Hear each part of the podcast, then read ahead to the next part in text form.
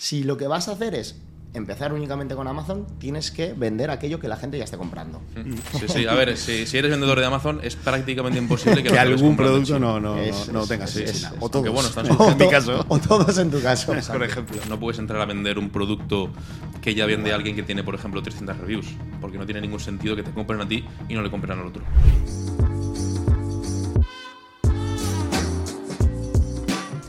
Bienvenido, bienvenida a este primer podcast de AMZ Consulting. Estamos aquí Álvaro, está Marius, está David en este primer podcast y debemos de decir que nosotros nos dedicamos a vender en Amazon, también a formar y a gestionar cuentas de Amazon, pero no somos expertos ni mucho menos en, eh, esta, en, este formato. Con lo cual, si hay algún tipo de fallo, algún tipo de error, eh, entenderlo, por favor. Lo primero que, que queremos eh, que sepáis es quién está en esta mesa y el por qué hemos empezado el podcast. Al final tenemos a David Medie, vendedor profesional de Amazon, Muy tenemos a. Marius, eh, también vendedor de Amazon, gestor de cuentas y eh, solucionador de problemas, y Álvaro Rech, lo mismo. Ahora, eh, en, en un poquito lo que vais a hacer es ir conociéndolo, es ir conociendo su background, cómo han empezado en Amazon, cómo les ha cambiado la vida, lo bueno, lo malo de Amazon. Pero al final, el por qué hemos empezado este podcast es básicamente porque eh, nos lo estaba pidiendo mucha gente. Si es cierto que no hay prácticamente, que sepamos nosotros ahora mismo, eh, algún podcast sobre Amazon en FBA en habla hispana, en exclusiva. Y nosotros queremos centrarnos en esta temática, todo lo que engloba el mundo de Amazon, ta- también trayendo invitados que se dediquen a este mundo y poder compartir sus historias, sus experiencias. Así que lo primero de todo que me gustaría es que cada uno se, se- se presente muy brevemente. Lo primero, David, preséntate. ¿Quién es David? ¿Qué haces aquí con nosotros? Muy buenas, eh, gracias Carlos por la, por la invitación. Y, y nada, eh, al final, bueno, eh, yo vengo del, del mundo laboral pues, convencional, eh, he estado eh, 30 años trabajando para una, para una misma compañía, desde los 20 hasta los 50 concretamente. Lo y dijera, ¿eh? Lo ahí está, 30 años eh, trabajando y, y- y en la misma compañía. Y, bueno, llega un momento en la vida en que pues uno decide, decide cambiar. Eh, al final, bueno, pues el, trabajo que, estaba desarrollando pues eh, requería, pues eh, entre muchas cosas, eh, viajar, estar fuera de casa, bueno, cierto estrés, cierta, cierta presión y al final decides y dices, quiero cambiar, quiero cambiar mi vida y, y coger las riendas pues tanto del tiempo como de aspectos económicos y al final decido pues emprender. Y la fórmula que encuentro es esta, la de Amazon eh, FBA, y decido sobre todo pues empezar a formarme. En este caso con AMZ Consulting, empiezo a formarme eh, y paralelamente sigo trabajando hasta que bueno pues eh, todo lo ponemos en marcha y este negocio pues al final a mí personalmente y a mi familia eh, nos, ha, nos ha cambiado la vida. Empezamos a, a desarrollar eh, la tienda, empezamos eh, a vender y al final decidimos ya hace unos 5 o 6 meses dejar el trabajo y dedicarnos de forma de 30 exclusiva. años. Después de 30 años, años, ¿eh? Con los riesgos que, yo, que, eso, que eso conlleva, eh, está claro, pero, pero al final eh, veíamos una oportunidad de, de un cambio increíble en, en nuestras vidas y aquí estamos. O sea que...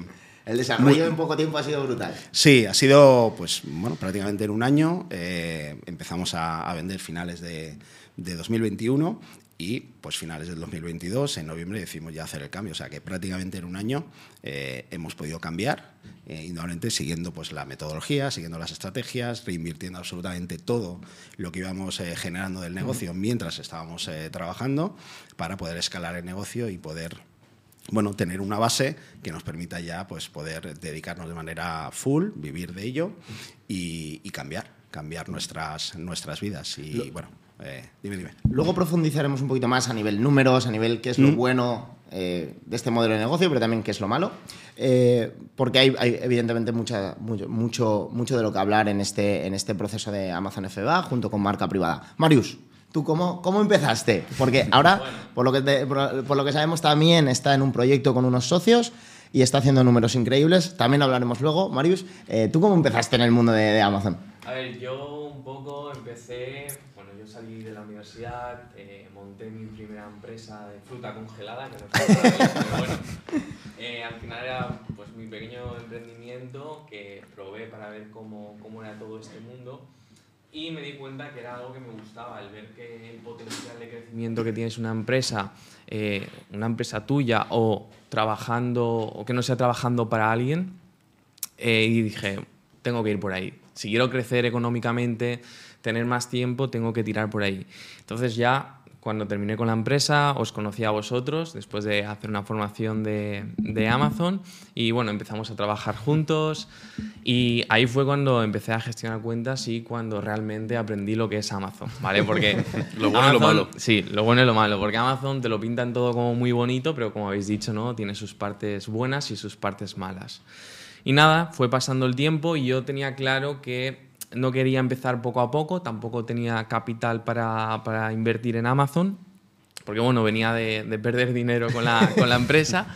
Entonces eh, me esperé hasta dar con, con, la persona indicada, una persona que tenía capital, pues para lanzar el proyecto y, y, crecer lo más rápido posible, que era lo que yo quería. Digo, si ya tengo la habilidad, si ya he podido desarrollar esta habilidad, pues vamos a juntarnos con alguien o, o, esperar a tener ese capital para empezar y crecer rápidamente. Exacto. Y no estar poco a poco creciendo, que yo era lo que, bueno, yo soy muy impaciente y me cuesta mucho esperar, entonces pues ese ha sido mi camino. Hablaremos también de, la necesidad, de la importancia del cash flow para crecer de forma rápida en Amazon. Eh, hay dos vertientes. Si empiezas desde cero, evidentemente tienes que ir poco, poco, a poco. Si ya tienes todo el expertise, el conocimiento y vas con capital, el, el crecimiento va a ser mucho más rápido. Álvaro, Sí, bueno. ¿Tú cómo empezaste? Yo creo que me conozco tu historia ya. Sí, ¿no? Algo, algo sabes. bueno, pues yo empecé hace cinco años a vender, en 2018, eh, a raíz de unas prácticas que hice en una farmacia. Bueno, de hecho, tú y yo estudiamos juntos, para quien no lo sepa. Estudiamos un ciclo formativo de transporte y logística. Y bueno, como en todas las formaciones y en todos los grados superiores, tú tienes que hacer unas prácticas para convalidar la formación. ¿Qué ocurre? Que lo normal hubiera sido hacer unas prácticas en una empresa que estuviera en un polígono industrial, una transitaria, pero eh, en aquel momento yo no tenía un vehículo para desplazarme y se me hacía complicado llegar hasta allí. ¿no? ¿Qué pasa? Que al final el centro formativo decide, decide enviarme a una farmacia que se llama Farma, Farmacia Rivera, que está justo al lado de la oficina, en la Plaza de Toros de Valencia. Y a raíz de eso eh, entro en, el, en, conozco a Amazon FBA, porque en la farmacia pues hacíamos, sacábamos los pedidos de la tienda online, que tenía muchos, eh, Promofarma, eBay y Amazon. ¿Qué pasa? Que yo cuando llegaba a, a la, farmacia, o mejor dicho, al almacén de la farmacia, porque al final yo hacía de mozo, básicamente, era preparar los pedidos de todas estas plataformas, salvo los de Amazon. Al final Amazon lo que me llamó la atención es que nosotros montábamos un palé lleno de referencias eh, todos los meses, lo enviábamos a Amazon, a esos almacenes, y ellos se encargaban de, de, enviar los pedidos al cliente final, atención al cliente, devoluciones, incidencias, y eso fue lo que me llamó la atención. ¿Qué pasa? Que termino esas prácticas y ese verano decido buscar formación sobre cómo empezar a vender en Amazon. Y encuentro en español poquita información porque en aquel momento no había tanta como hay ahora, uh -huh. pero eh, decido formarme o ver vídeos de YouTube de gente de Estados Unidos. Y a raíz de eso estoy todo el verano formándome y en septiembre cuando vuelvo digo, oye, en vez de buscar ofertas de empleo en empresas que se dedican a estudiar lo que yo he estudiado, ¿por qué no busco ofertas de empleo de empresas que se dediquen a vender en Amazon? Y así, aparte, me formo más, me capitalizo y adquiero todo ese conocimiento necesario pues, para evitar errores a futuro cuando yo lance mi propia tienda. ¿Qué ocurre? Que aquí en Valencia encuentro una empresa que en aquel momento facturaba 5 millones de euros y yendo a trabajar con ellos y estuve durante un año eh, trabajando para ellos, sacando nuevos productos y eh, pues a los seis meses de entrar yo ya había adquirido conocimientos y capital, y capital para montar mi propia tienda y ahí es cuando empiezo a vender en Amazon 2018 mediados. ¿Qué ocurre? Que a raíz de la pandemia, eh, pues las ventas de, de, mi cuenta explotan y es cuando ya empiezo a crecer de forma muy rápida, reinvertir en nuevos productos, eh, sacar nuevas marcas, etcétera, hasta el día de hoy, que bueno, eh, facturamos siete cifras al año. Ahora eh, os voy a explicar yo brevemente eh, cómo empecé yo en este mundo y hablaremos del proceso de venta de, de, de, de Amazon FBA junto con marca privada. Yo en mi caso empecé eh, en nuestra casa, en, la familia, teníamos un negocio tradicional familiar, en este caso de, joyería eh, en plata de ley, y lo que hacíamos era importar desde pues, Italia, China, Turquía y venderlas directamente a las tiendas. Sí es cierto que eh, yo siempre he querido meterme en el negocio, pero digamos que mis padres me decían que no porque esto se iba a pique, esto se iba a pique porque lo que son las tiendas, las propias joyerías, iban cerrando cada vez más, ya que, eh, bueno, por un lado, eran eh, gente bastante mayor y no había un relevo generacional. Y por otro lado, lo que, lo que pasaba es que el mundo de Internet estaba despegando y toda la gente empezaba a comprar eh, no solo joyería o bisutería, sino todo tipo de productos por, por Internet. Claro, eh, en nuestra cabezonería de continuar con el negocio tratamos de buscar alguna, alguna, alguna vía y el mundo de Amazon se nos presentó. Sí es cierto que el principio fue una, una, cagada absoluta y hoy se me ha olvidado traer el producto con el que empezamos. Empezamos... Eh, el famoso aceite. El famoso aceite, el famoso aceite. Eh, empezamos a vender eh, aceite de oliva virgen extra ecológico. En nuestra cabeza parecía maravilloso, pero fue una auténtica, una auténtica cagada porque eh, nosotros en vez de continuar con, el, con los productos que teníamos, dijimos, oye, ¿y si no pensamos en un producto recurrente que si le gusta a la gente te vuelva a comprar? Y dijimos, hostia, ya ves, suena de locos. Suena de locos, vale, pues no. nosotros nos fuimos a Toledo, yo tenía 18 años y bueno, mi padre en, aquel entonces 50 y pico, él no había tocado nunca el mundo digital y yo eh, era un pollo absoluto. Entonces nos vamos a Toledo a una feria de aceites de, aceites de oliva y los probábamos en crudo. Eh, claro, no teníamos ni idea, no teníamos absolutamente ni idea. Y luego encima importamos las latas eh, desde Italia, más de 10.000 latas, porque era creo que el pedido mínimo o algo. era el pedido mínimo que nos exigían y bueno, fue un auténtico desastre porque al final encima tuvimos que vender muy caro eh, en Amazon es muy importante vender a precio de mercado porque al final no deja de ser un comparador de, precios. Hay muchos más eh, vendedores que están vendiendo los mismos productos que estás vendiendo tú o muy similares. Entonces, si alguien va a buscar, por ejemplo, eh, soporte de micrófono y ve que todo está entre 20 y 30 euros, si tú vendes a 50, pues no vas a vender o vas a vender muy poquito. Y es lo que nos pasó. Al final lo tuvimos que, o lo intentamos, perdón, liquidar pero no lo llegamos ni a liquidar. Así que desde hace ocho años bebemos aceite eh, y tenemos aceite en casa. Y en el, próximo, en el próximo podcast intentaré traer una lata para, que, para tenerla aquí como, como recordatorio de aquella cagada. Lo bueno que al final entramos en Amazon y después de tanta cagada, pues al final aprendes, pero si es necesario, eh, bajo nuestra opinión por lo menos, tener eh, una formación sobre alguien, sobre, sobre una temática que te la dé algún profesional específico. En este caso, nosotros nos formamos con americanos porque en aquel entonces, hace 8 o 9 años, no, habían, no había contenido en español. Y las cagadas previas, el conocimiento aplicado y el pivotar a nuestro mercado, que era el de la, el de la joyería en plata, aros de plata, pulseritas, hizo que empezáramos a escalar el negocio de forma exponencial, tanto a nivel nacional, donde empezamos, como a nivel europeo en aquel entonces. Y a raíz de ahí fuimos eh, rodando, eh, incorporando nuevas marcas, porque cuando te das cuenta, y todos los de aquí lo sabemos, eh, cuando aprendes a analizar bien el, mercado en Amazon, sabes que se puede vender prácticamente, muy entre comillas, de todo. Hasta bueno, el día en el, que, nos encontramos ahora, que Álvaro y yo fundamos eh, AMZ Consulting con una misión exclusiva que es la de tratar de transformar vidas mediante el modelo de negocio de Amazon FBA y gracias a un café que nos tomamos hemos conocido a este, a este equipo maravilloso, David y Marius, que nos acompañan y sin ellos no estaríamos sin duda aquí. Paréntesis, porque vamos a hablar del proceso de venta de Amazon y de ahí nos vamos a ir directamente a la opinión personal de cada uno de vosotros sobre, sobre Amazon.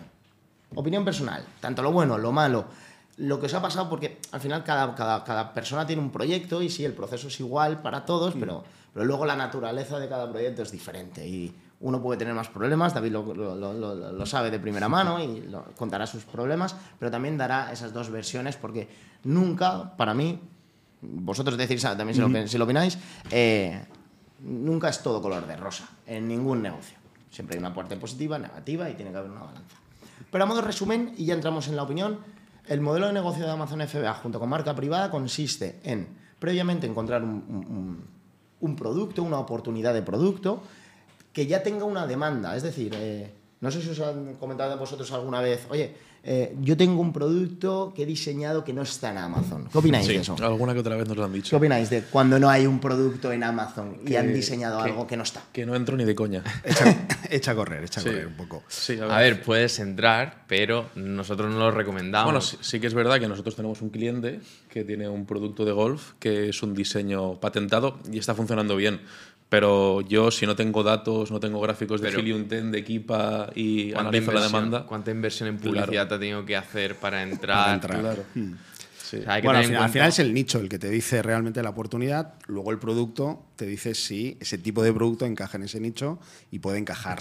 ¿vale? Pero al final eh, el nicho es el que te dice realmente la, oportunidad o el potencial que tiene ese producto que puede ser algo diferente, que no se venda, ¿vale? Pero bueno, puede ser que encaje, ¿no? Pero suele ser más arriesgado. Sí. Y que lo que sentido. buscas ahí es crear una marca, ¿no? Entiendo, si sacas un nuevo producto que no está en Amazon, desarrollas toda una marca alrededor de eso. Todo un branding que Claro, puedes eso desarrollar tiene, pues, y realmente mucho puedas, más eh, coste que no solamente lanzar un producto nuevo en Amazon, que es relativamente más Exacto. barato. Al final, si vas a crear un producto nuevo, yo creo que tienes que tener una estrategia omnicanal, de crear marca, de montar tu web, de tu Instagram, tu, en Amazon, en cualquier plataforma para tratar de penetrar el mercado mucho mejor.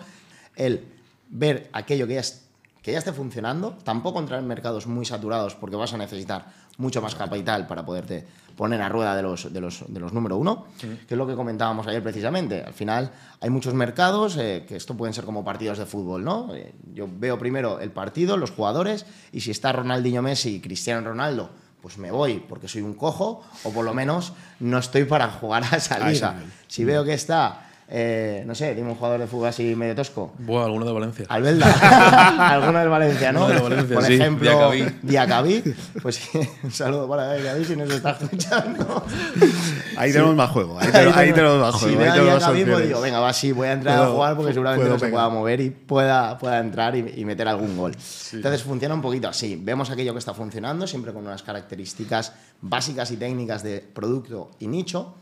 Porque a la hora de encontrar productos en, en- en este proceso, no es como en otro modelo de negocio como dropshipping o e-commerce, que tú prácticamente analizas únicamente el producto. Oye, si pues, no, no sé las características que buscan los de dropshipping porque no tengo ni idea, pero únicamente se centran en producto. Nosotros tenemos que hacer dos cosas. Ver características básicas de producto, que se vendan entre 15 y 50, 60 euros, que sean de producción sencilla, que no tengan excesivas reviews, que además eh, se vendan de forma individual para luego nosotros eh, poder diferenciarnos. Pero es que además tienes que analizar el nicho, Claro. porque entras a un nicho en el que hay más, más, más, vendedores, más productos. Entonces tienes que analizar productos, características de producto y características de nicho. Correcto. Y que el testear un producto en dropshipping no es Exacto. lo Es mismo sinónimo. que testear Exacto. un producto en. Amazon. Al final, cuando alguien hace publicidad de un producto de dropshipping que va a una tienda, el cliente solo puede comprar ese producto. En cambio, si estás en Amazon, eh, en tu página de producto, un poquito más abajo, te va a aparecer la competencia que está haciendo publicidad exclusivamente para robarte ventas. Dentro de tu Por listing, lo tanto, siempre fuera, tienes página de que, resultados, todo. que Todo diferenciarte, buenas reviews y buen precio. De hecho, sobre publicidad haremos un podcast más adelante, exclusivamente de publicidad, porque eh, es, es- es- eso es una- eso es una- Esa- es esa un mundo, es una jauría. Es, es- es, eh, ya hablaremos eh, más adelante de, de este podcast y ahí seguro que está, y tiene que estar Marius Para, para darnos unas buenas, unas está. buenas, unas buenas clasesitas.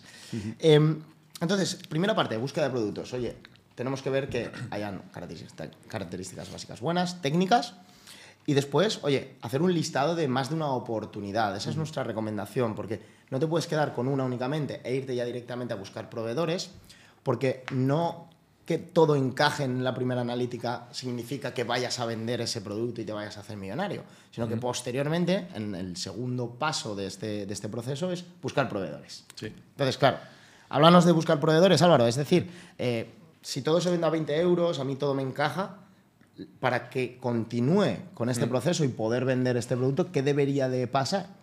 Bueno, eh, cuando ya tenemos un producto y, y pensado una diferenciación, lo que tenemos que hacer es buscar un proveedor.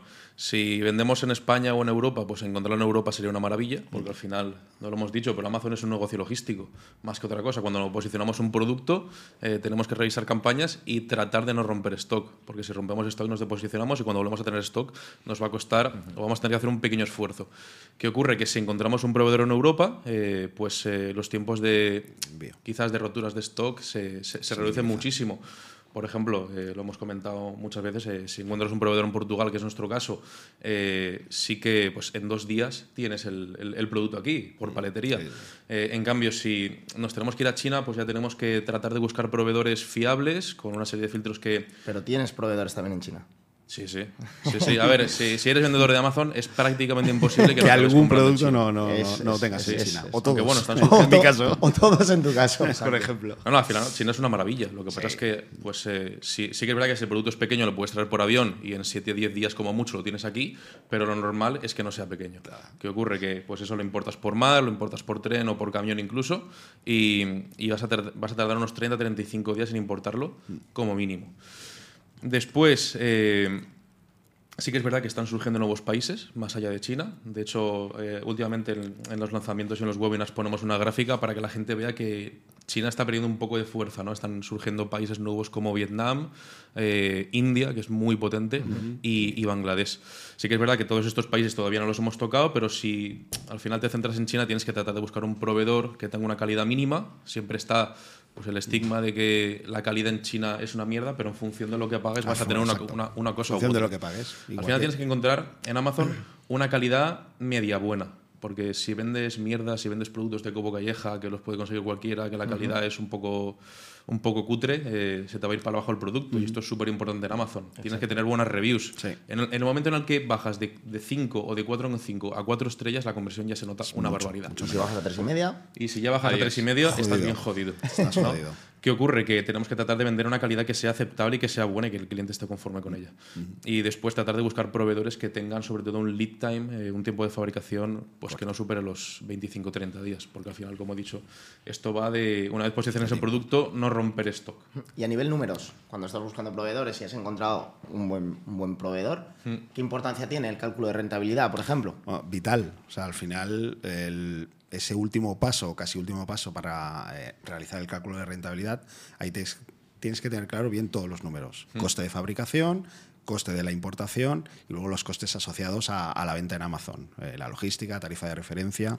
Sobre todo, y a veces un, fallo que, se comete, es sobre todo calcular mal la tarifa logística que te va a aplicar Amazon. ¿Vale? ¿Por qué? Porque bueno, pensamos o cogemos un modelo del, competidor, tiene unos, eh, unas medidas X, pensamos que pueden ser las mismas, pero al final luego nuestro producto, por H por B, es algo más grande a nivel de, packaging o lo que sea, o bueno, vas haciendo algún cambio después y lo importas, lo traes, lo metes en Amazon y la tarifa que pensabas que era 4, a lo mejor es 6. y, te, y, te, hunde.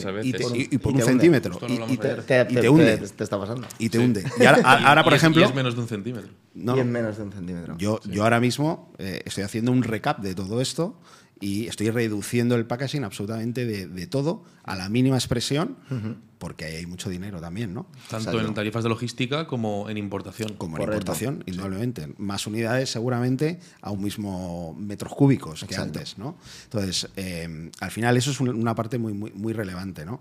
Eh, pensar sobre todo bien en todos los costes asociados para sacar esa rentabilidad objetivo que tenemos del 25%, eh, sobre todo, depende un poco si eres empresa, si eres eh, bueno, eh, autónomo, con, recargo. Yo sí que es verdad que aquí quiero destacar lo que has dicho, lo del 25% de rentabilidad.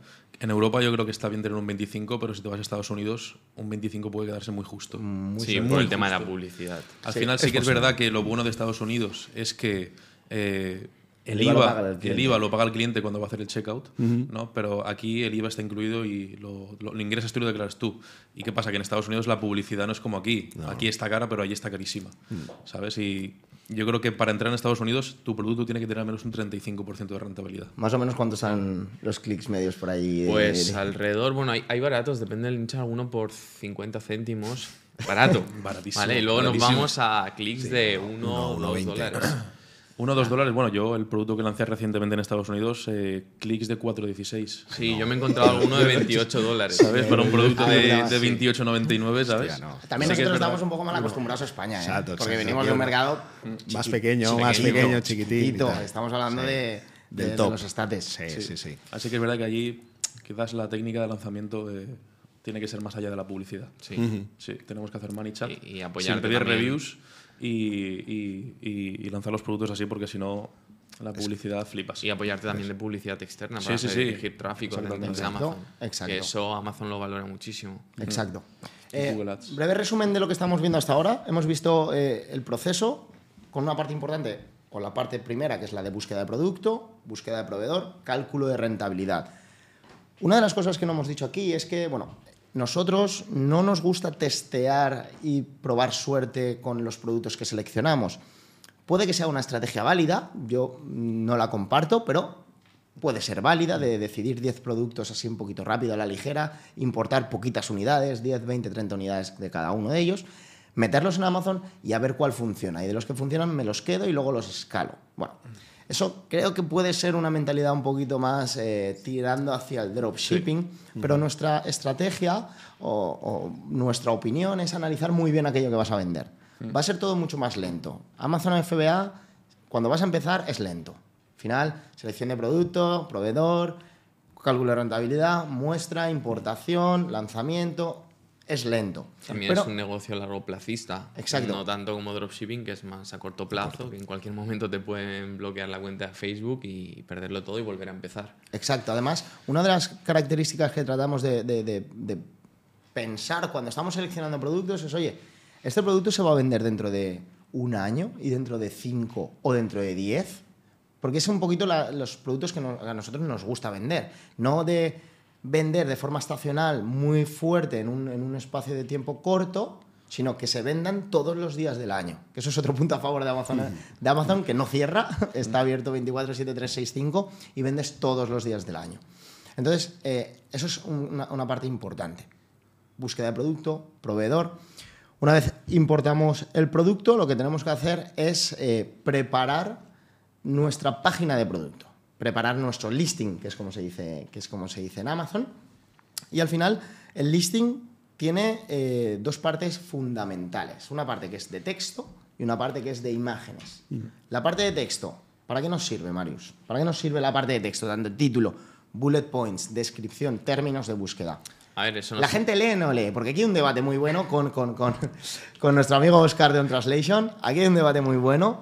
Eh, A ver, hay, hay gente para todo, ¿no? Habrá gente que lea, pero generalmente se suelen fijar mucho en las imágenes, ¿vale? Pero sí que es verdad que si nosotros no trabajamos nuestro título, bullet points, descripción, eh, no vamos a posicionar. Será muy difícil posicionar para todos aquellos términos que hay para vender un producto. Si tú te fijas, eh, entras a revisar los términos de, de un producto, de un nicho, a lo mejor te encuentras 150 términos que pueden ser muy parecidos. Pero si sacas los principales, que pueden ser 10, 15, 20, si tú eso no lo indexas, ¿cómo te vas a posicionar para esos términos? Exacto. Aparte, bueno, por publicidad, pero si Amazon determina que no Exacto. incluyes ese término, te va a costar muchísimo más. posiciona. Para que la gente no lo sepa, al final, eh, dentro de Amazon es como una especie de Google, es un, es- es un motor de búsqueda y nosotros tenemos que posicionarnos en la primera página. Y de hecho, los que nos estén escuchando o viendo, eh, podéis hacer una reflexión de qué fue lo último que comprasteis en Amazon. Seguramente eh, funcionaríais de una forma muy parecida a la que os voy a contar yo ahora. Al final teníais una necesidad. Bueno, seguro que no- nosotros funcionamos igual. Tenemos una necesidad, ya sea por algo que necesitamos para casa o algún regalo. Y primero te lo imaginas en tu cabeza y, ese- y esa foto mental la traduces en el buscador de Amazon en una palabra clave. Pondrás eh, eh, soporte, micrófono o eh, lo que sea, cualquier tipo de producto, tijeras de podar, tijeras para lo que sea. Entonces traduces esa imagen en una palabra clave y te empiezan a salir resultados.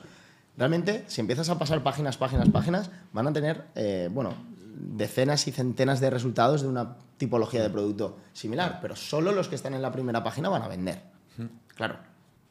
¿Cómo llegamos a esa primera página? Eso es una de las claves a la hora de vender en Amazon, aparecer en la primera página. De hecho, eh, creo que las dos, tres primeras filas de cuando hablas, cuando hablo buscando en, en- en ordenador, que esto es una mala praxis Exacto, realmente, sí, yo estoy muy sí. acostumbrado siempre a analizar el ordenador, pero realmente la gente compra cerca de un 90% por móvil.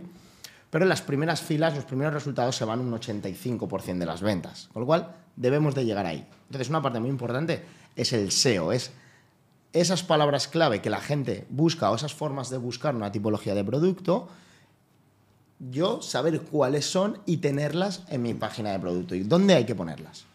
Pues a ver, las más importantes, obviamente, en el título, ¿vale? Y luego en las que son más secundarias y también que ayuden a describir el producto eh, en, la- en los bullet points y en la descripción. Y luego también tenemos un pequeño apartado que es eh, los términos de búsqueda de- del producto en el backend. Claro, que también el frontend, sí, lo que ve el cliente, lo que ve el cliente, lo que ve sí, Amazon, lo- lo que ve Amazon. Ahí también le introducimos aquellos términos que sean relevantes para nuestro producto. De esta forma, Amazon identifica qué tipo de producto es y también nos va a ayudar a enseñarlo para esos términos porque él ya sabe lo que estamos vendiendo. Si no, si no le decimos nada, no le decimos solo la tipología de producto, pues nos dejará, pues eso, lo que tú dices, en la, séptima, página, octava, exacto. o a saber en qué página nos va a dejar posicionados y no vamos a vender nada. Exacto. Al final, tú cuando entras a comprar, si quieres comprarte un micrófono, entras a buscar un micrófono y te vas a quedar con los tres, cuatro, incluso, bueno, te bajas a la segunda fila para comparar un poco. Pero si buscas el modelo, por ejemplo, Shure, si hay tres personas que lo vendan o tres vendedores que vendan el producto, te vas a quedar con, con los primeros tres y no te vas a ir más abajo. ¿Cuáles son los factores fundamentales de, de- de- de compra cuando alguien está comparando con diferentes opciones? ¿Cuáles son los puntos más importantes a la hora de que un potencial cliente se decida por ti? Bueno, hay, hay varios. Uno es el, el, el precio, el precio del, del, nicho de los, de los productos es un factor determinante para que te elijan a ti. Entonces, bueno, tiene que ser un precio muy atractivo. Hay que intentar que nuestros productos dentro de ese nicho pues tengamos el precio más competitivo posible. Luego, indudablemente, todo un tema de escaparate, de imagen de creativos, que sea unos creativos potentes, fuertes, una imagen principal, eh, infografías que te, que te, detallen realmente lo que es eh, los beneficios del, del, producto. A la larga, tener un buen, unas buenas eh, reseñas, un buen rating también a nivel de, de, reseñas. Todos esos aspectos son los que harán que luego al final pues, uh -huh. seas un, un, un, vendedor o que vendas el producto de forma, de forma importante. Claro y la diferenciación. Exacto. ¿Sabes? Al final, eh, si por ejemplo, ahora que estaba viendo los, los, micrófonos, si tú quieres entrar a vender una. Bueno, no te lo recomiendo, vender micrófonos. si quieres entrar a vender, pues igual un pack interesante para competir con quizás la gente que ya está posicionada y tiene muchas reviews es incluir pues el, el soporte este, el soporte de brazo y yo qué sé, eh, y el micrófono, obviamente. ¿no? y, y, ahí hacer a la gente y dices, hostia, por un, quizás por un precio similar, un pelín más, tengo todo este pack que me sirve para utilizarlo de diferentes formas, ¿no? Y al final yo creo que la clave es diferenciarse, porque no puedes entrar a vender un producto que ya vende alguien que tiene, por ejemplo, 300 reviews, porque no tiene ningún sentido que te compren a ti y no le compren al otro, uh -huh, aunque exacto. tengas un precio incluso más bajo. Yo si veo un producto que está a 15,99 y tiene 300 reviews y está el mismo a 13,99, pues yo creo que por 2 euros seguiré comprando el que tiene eh, más 300 y pico reviews. Totalmente, al final, bueno, es que tío, se me están ocurriendo tantas cosas de las que hablar que es que podríamos estar aquí eh, horas y horas y horas. Por eso haremos varios, haremos varias, varias varios capítulos, varios episodios. Sí, sí, sí. Eh, una de las cosas muy importantes que le comenta Álvaro al final es que cuando alguien va a entrar a comprar en Amazon, es que hay mucha gente. Y tú tienes que pensar en captar la atención. Y una de las formas de captar la atención es tratar de diferenciar de la competencia, que es lo que dice Álvaro. Si ves que en un mercado se están vendiendo sillas gaming y todo el mundo está vendiendo las sillas gaming de forma individual, añádele un complemento que aporte más valor que la competencia sin pasarte del precio de mercado. Correcto. Entonces, sí, eh, el caso de los micros, le añades el soporte. El caso de la silla gaming, le puedes añadir también, pues a lo mejor un soporte para los cascos. Algo que nadie esté haciendo y que a ti a nivel coste no te suponga mucho, pero a nivel impacto sí que te ten, tenga ese, ese retorno, mm. ese, ese, retorno positivo. Porque eso es lo que va a hacer que la gente pinche en tu anuncio y caiga dentro de tu página de producto. Ahí todavía tiene muchas eh, fugas posibles porque se puede hacer publicidad, tu competencia puede hacer publicidad en tu página de producto, pero ¿cómo hacemos para tratar de retener y de convencer, Álvaro, a ese potencial cliente que ya has conseguido un clic? Mm. Es decir, ¿Qué importancia tiene la secuencia de imágenes, estructura? Eh, ¿Qué recomiendas en este aspecto de la, de la, parte creativa? A ver, lo primero, eh, tema de las reviews y el precio fundamental. Y en cuanto al tema de las imágenes, eh, la primera imagen, pues intentar, sobre todo para que te hagan clic, eh, intentar ocupar el máximo espacio que te permite Amazon, es decir, el cuadrito blanco, ocupar al menos todo, ya, sea haciendo el producto, enfocándolo un poquito para que sea más grande, añadiendo un packaging, añadiendo más grande también la, la diferenciación que vayas a añadir, y después eh, destacando lo que la persona quiere escuchar eh, o quiere saber de ese producto. ¿no? En las infografías tienes que poner los problemas que solucionas. La, los, los, problemas que solucionas y por eso la gente lo busca. Y después con todo el tema de las infografías, la imagen, y también está comprobado que si tú subes imágenes lifestyle, es decir, de gente utilizando el producto, uh -huh. al final la gente se lo acaba imaginando. Y después ya si añades un vídeo de alguien describiendo los problemas, utilizándolo, etcétera, pues ya tienes pues, eh, pues todas las papeletas, ¿no? Siempre cuando tengas un buen precio y buenas reviews, de, de, de llevarte a la venta. Exacto, al final ahora tenemos una oportunidad de producto que hemos encontrado en un proveedor, hemos hecho los números y nos han encajado, hemos pedido una muestra, hemos comprobado su calidad, hemos importado el producto y mientras lo estamos importando hemos creado una página de producto con un buen título indexando las palabras clave, con cinco bullet points, con los términos de búsqueda con una imagen principal atractiva que aparezca la diferenciación y mm. con luego cinco imágenes más infográficas lifestyle más un vídeo y luego el contenido a plus que es otra parte del, del, del listing que puedes añadir más contenido creativo. Mm -hmm. Ahora bien, ¿lo tienes todo preparado? Sí. ¿Ibas a decir? Sí, iba a decir una cosa, que lo decimos siempre. Tú cuando lanzas un producto y te funciona bien, eh, no te vayas a otro producto totalmente diferente, porque igual eh, tienes un producto, pero igual hay gente que en algunas ocasiones compra a otros competidores. ¿Qué es lo que tratamos de hacer? Pues sacar productos prácticamente iguales que se busquen por las mismas palabras clave y cuando la gente busque esa palabra clave importante, tú vas a aparecer en un montón de espacios en la página de resultados. Esto es lo que se llama hacernos la competencia nosotros mismos o canibalizar las ventas. Al final lo que tratamos de hacer es ocupar el máximo espacio para aumentar la tasa de clics y de conversión de nuestros productos. Y como ya has lanzado un producto que sabes que funciona, tú ya tienes todos los datos que, te hacen falta para, pues, para lanzar los siguientes. Tienes eh, pues cómo han funcionado las campañas de publicidad, cuáles son las palabras clave que mejor funcionan. Eh, sí, es, es replicar el mismo producto añadiendo o cambiando el color o haciendo un pack de más unidades, ¿sabes? Al final, pues tratando de vender lo mismo, pero siempre que la gente lo busque por las mismas palabras clave. Ahí estamos dando por hecho que ya estamos vendiendo. Sí. Hemos creado la página de producto, pero ahora, ¿cómo lo hacemos llegar a la gente? Tendríamos dos partes. Primero David, con la parte de lanzamiento de los primeros lanzamientos, y luego Marius, con la parte complementaria de, de publicidad. Al final, hemos subido nuestro producto, nuestro producto es la hostia, imágenes perfectas, pero no tiene reviews. Y cuando la gente lo busca, no aparecemos. ¿Qué hacemos en esos primeros días que ha llegado el stock a los almacenes de Amazon y vamos a lanzar nuestro producto? ¿Qué tenemos que hacer? Pues preparar el lanzamiento. Eh, al final hay diferentes estrategias para empezar a generar esas ventas y esos eh, posicionamientos. Eh, lo primero, bueno, tenemos que identificar el, CPR de mm, alguna palabra clave que, nos, eh, que sea relevante. ¿Qué es el CPR?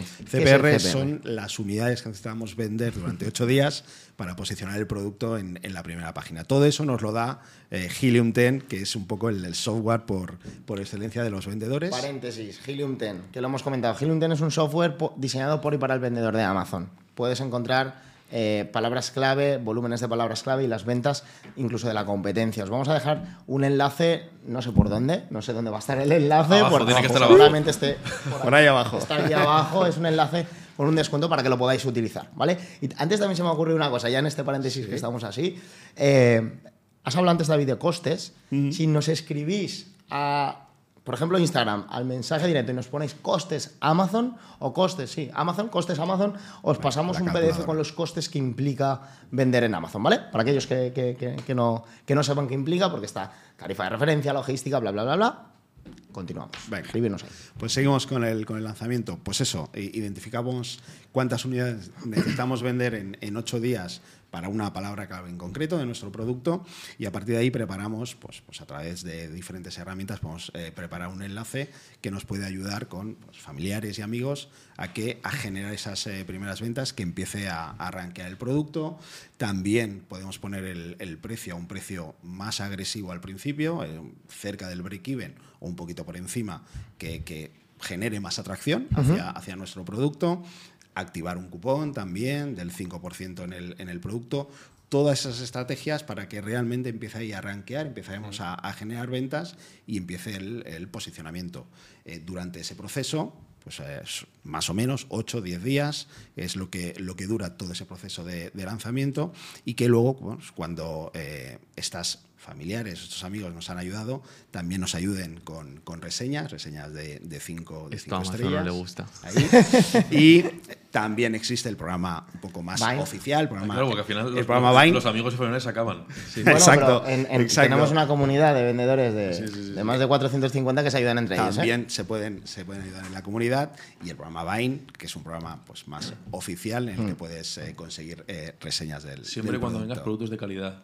Importantísimo. Si vendes productos de mierda, sí, sí, sí, van a ser terribles. pero el riesgo siempre está, ¿eh? en ese sentido, a nivel de, a nivel de Vine. Pero bueno, eh, por la metodología que nosotros eh, queremos y, fomentamos, pues el producto debe Tiene cumplir, el producto debe cumplir una calidad buena, muy buena o excelente. De hecho, tenemos que evitar productos de, producción compleja que no tengan ni tecnología, ni baterías, ni pilas, pues nos pueden dar luego problemas. Exacto.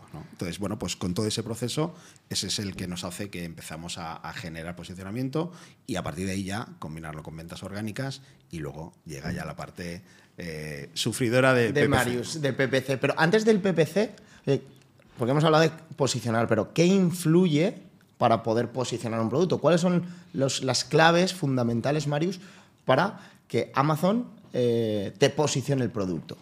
A ver, obviamente la principal es el volumen de ventas que tengas, ¿vale? A más volumen de ventas, más arriba y más rápido vas a posicionar. Constante, ¿correcto? Constantemente, exacto. No podemos tener 20 ventas un día y el día siguiente no tener ninguna venta. Pero aparte de eso también inclu- influyen las reviews, las reseñas de nuestro producto, reseñas de vendedor, eh, la cantidad de stock que tengamos. No es lo mismo tener 20 unidades de stock que tener 500. Amazon entiende que si tienes 20 unidades en nada se va a vender y tampoco te va a dar tanta visibilidad. Luego también eh, tenemos la tasa de clic. Si nuestro producto lo ve mucha gente pero luego no hace clic, Amazon determina que no es un buen producto o que por lo menos no es relevante para esa palabra clave. Y por último, la tasa de conversión. Si entra muchísima gente porque está bien posicionado nuestro producto, pero la gente no acaba comprando, determina que tampoco es un producto relevante o que falla algo en nuestro producto, aunque tengamos buenas reviews y tengamos buen precio, ¿vale? Entonces, estos son los principales factores. Obviamente luego hay muchos más. El algoritmo nadie lo conoce a ciencia cierta, pero para mí el más, el más importante es la velocidad, Velocidad de de ventas. ventas. Sí, sin duda. Tú tienes ventas, estás posicionado. De hecho, se ve con algunos vendedores que tienen reviews de 3,6, 3,7, que tienen muchísimas, muchísimas ventas, porque al final es un producto muy simple y que te da igual. Porque mucha gente se queja de tonterías, ¿vale? Entonces, si entras y ves que las reviews son una tontería, pues igualmente eh, le, le acaban comprando el producto. Y al tener tantas ventas, se sigue manteniendo. Es verdad que le cuesta más que a la competencia. ¿Por qué? Porque tiene menos nota. Y un, pro- un ven- un competidor con, men- con una mejor nota pero menos ventas le puede hacer competencia directa. Entonces, Porque eso es otra, ¿no? También te pueden poner valoraciones negativas la competencia. ahí ¿Puede sí. pasar? ¿Os ha pasado? Nos ha pasado. Nos Sí, ha pasado, sí, ¿no? Alguna vez, alguna vez. ¿Alguna De vez? hecho, tenemos controlado alguno tuyo. Sí, sí, hay un tío que sacó producto y él lo saca a los dos meses. Y sabemos, sabemos dónde vive. Exactamente. en picaña, ¿eh? Me voy a por ti. Vale, y pues nada, luego, teniendo todo esto en cuenta, lo que tenemos que hacer terminada, o el lanzamiento, o complementario con el lanzamiento, es publicidad. Al final la publicidad Ahí no hace milagros, ¿vale? Yo Pero para que lo sepa la gente, Sí. se puede hacer publicidad dentro de Amazon. Sí. Porque esto es como un Google. Cuando tú buscas algo en Google, que no lo sepa, evidentemente, eh, pues los primeros resultados son de publicidad. Al final, en casi todos los motores de búsqueda, lo primero que aparece siempre es publicidad. En Amazon también. Sí, nosotros podemos hacer publicidad para dar visibilidad a nuestro producto y a lo largo de la página de búsquedas hay un montón de sitios que ponen patrocinado en chiquitito y tú ahí puedes anunciar tu producto, ¿vale? Yo creo que quede muy claro que la publicidad es para dar visibilidad, no hace maravillas, ¿vale? Si es un Eh, producto sí. castaña. Si es una mierda tu producto, no. No, No, por más no- que no metas va a convertir. 200 euros Exacto. No va a 500, convertir. No se va no va a convertir en bueno. Claro.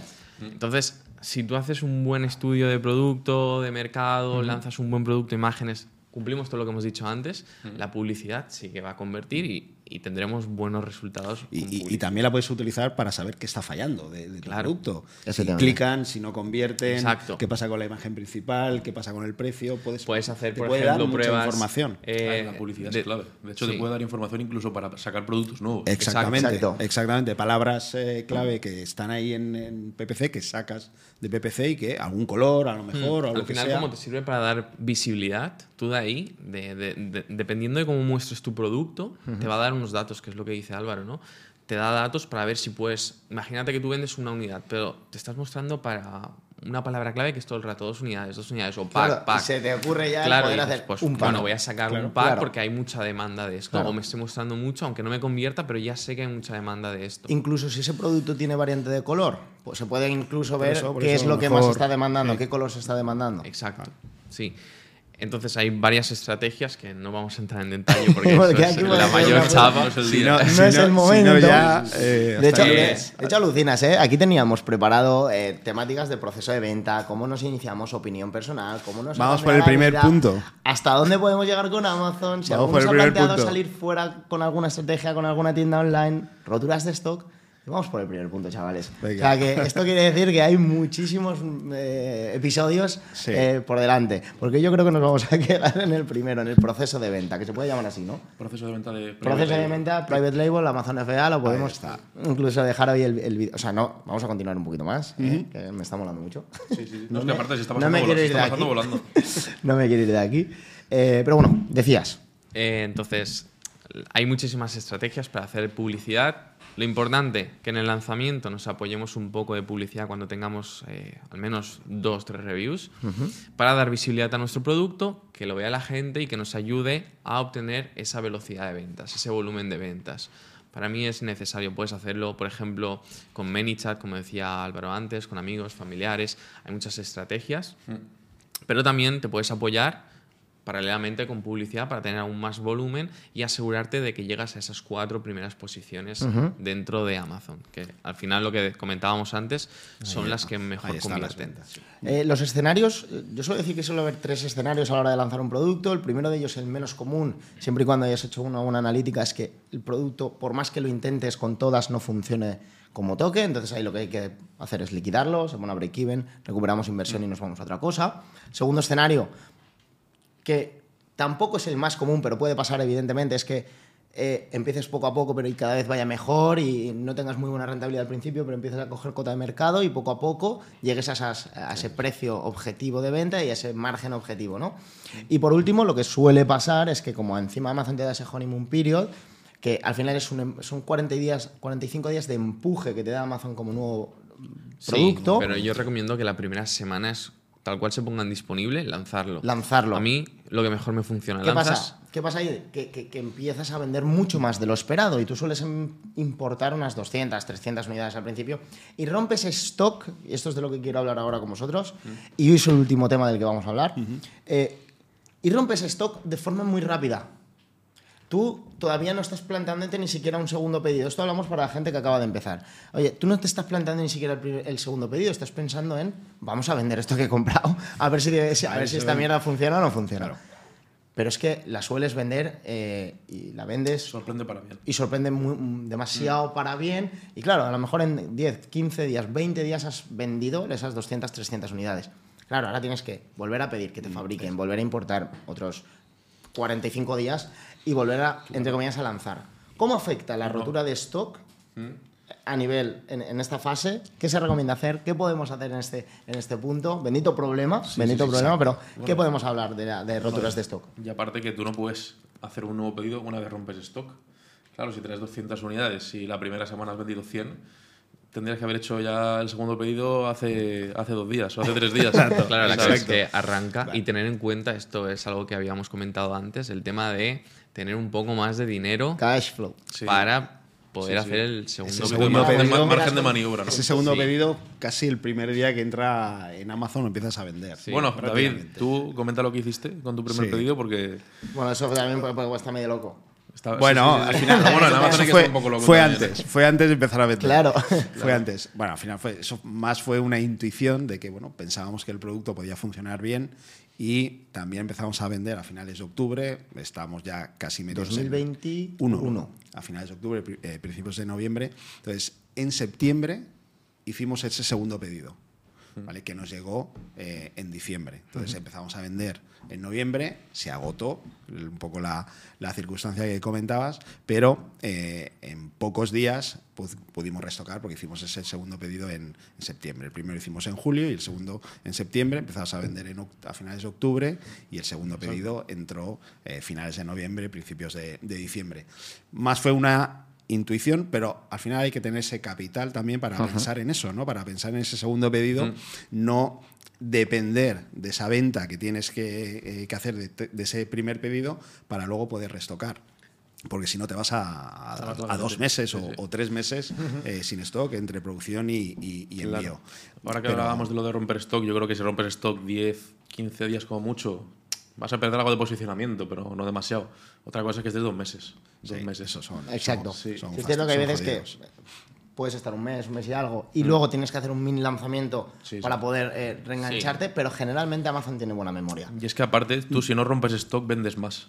Claro. Cada, bueno, siempre y cuando no entre algún cabrón a- con, con un precio de, de risa, vendes más. Y eso lo tengo que demostrar con un producto, porque al final, si tú, oye, tal, alguna inversión, pero es que esa inversión va a hacer que yo venda más, facture más y me posicione más. ¿no? ¿Qué ocurre? Que al final, si estás 12 meses sin romper stock, es complicado que alguien, y bueno, y seas de los mejores vendedores, obviamente, es complicado que alguien te mejore en posicionamiento, porque mientras tú tienes stock suficiente, hay gente que va rompiendo, eh, tú vas consiguiendo más ventas todavía porque eres uno de los periodos, principales claro. y al final vas consiguiendo más y más posicionamiento y eso Amazon lo, Amazon lo tiene muy en cuenta. Sí, valora mucho esa constancia, ¿no? De Exacto. mantener Exacto. tu producto con stock y... Exacto. porque al final, si tú vendes, él gana. Mantener. Claro. Y él Mantener quiere esto. que tú estés vendiendo. Cuanto Quiere más- cobrar. Cuanto más y de forma más continuada mejor, porque él- Claro, esto voy a es una darle, manía que voy a darle tiene Amazon. visibilidad. Es una manía que tiene Amazon de ganar dinero. eh. Sí. Porque al final aquí, y una cosa que decimos siempre, aquí el que gana siempre el 100% de las veces es el Tito Jeff Eso. Bezos. Ese- y ese no nosotros falla. lo que tenemos que tratar es de, con todas las herramientas que tengamos a nuestra, a nuestra, a nuestra disposición, tratar de que el porcentaje de pastel que nos podamos llevar sea cuanto mayor mejor. Hmm. Únicamente. Está claro. Eso es. Pues eh, continuaría, continuaría, pero yo creo que lo vamos a dejar aquí. eh, Yo creo que a modo de introducción de lo que es el mundo de Amazon Ha quedado, Ha quedado claro. ha quedado Exacto, claro al final eh, pues, ha quedado nos hemos presentado, hemos hecho un breve resumen de cómo encontrar productos, proveedores, importación, eh, lanzamiento de forma muy breve. Podíamos hacer podcast y profundizando muy Mm. mucho en cada área. Bueno, es que realmente a medida que hemos estado hablando aquí los cuatro, a mí se me iban Surgen ocurriendo ideas, eh, a, saco de, a saco de ideas. De hecho, una de las últimas partes ha sido la necesidad de cash flow para escalar. Y en el próximo podcast viene un invitado muy, muy, muy especial que se llama Jordi, que, bueno, factura cerca de 4, millones. 4 kilos, creo. Alrededor de 4 millones de euros al año. Claro, si quieres vender 4 millones de euros, imagínate también El dinero que necesitas tener El stock. en stock para, poder, para poder llegar a esos 4 millones. Con lo cual, nos gustaría que eh, nos dierais me gustita y Sí. que suscribierais, que nos pusierais comentarios si os gusta este tipo de formato, porque la verdad que lo hacemos con eh, especial ilusión y, y bueno, aparte que yo creo que poquita gente lo hace en español y yo creo que a la Ah, gente que se exacto. que le guste Amazon le va a molar. Sí, que El poco formato. a poco supongo que iremos ¿no? evolucionando y entrando en temas más específicos, Exacto. que es Sí, lo sí, que sí, sí. la gente que ya todo está lo necesario. también le todo puede lo necesario. También es verdad que todo este aquello mundo. que, que os, que les mola- que- que os molara, o sea, Exacto. vosotros, eh, ponernos- ponerlo en los comentarios, escribirnos. Nosotros la verdad que somos eh, muy abiertos en ese sentido para poder eh, a- pues, crear el contenido que más interese. Eh. ¿Cómo cerramos? ¿Cómo se cierra esto? ¿Cómo se cierra esto? Pues Va, David, locutor. mando, mando un saludo. David. Un saludito, un saludito a todos. Mamá, te quiero. A todos los, a todos los eh, Vamos, tele. Vamos, tío, la tele. Venga, un saludo a todos los sellers. Hay alguno en concreto que me toca los cojones de, de la competencia, pero, pero bueno, también un saludo para ellos. Ahora te vas en Eh, moto de agua, tú también. Bueno, de aquí al Malabar, que está cerquita, Malabar. está cerquita, ¿no? Y tal. Sí. Oye, nada, eh, ha sido un, Un placer. placer. Espero ya eh, el segundo, el, el próximo que podamos hacer. Muchas y, gracias. Y nada, un saludito a todos. Ale, chao, chao, chao. Chao, Chao. gracias.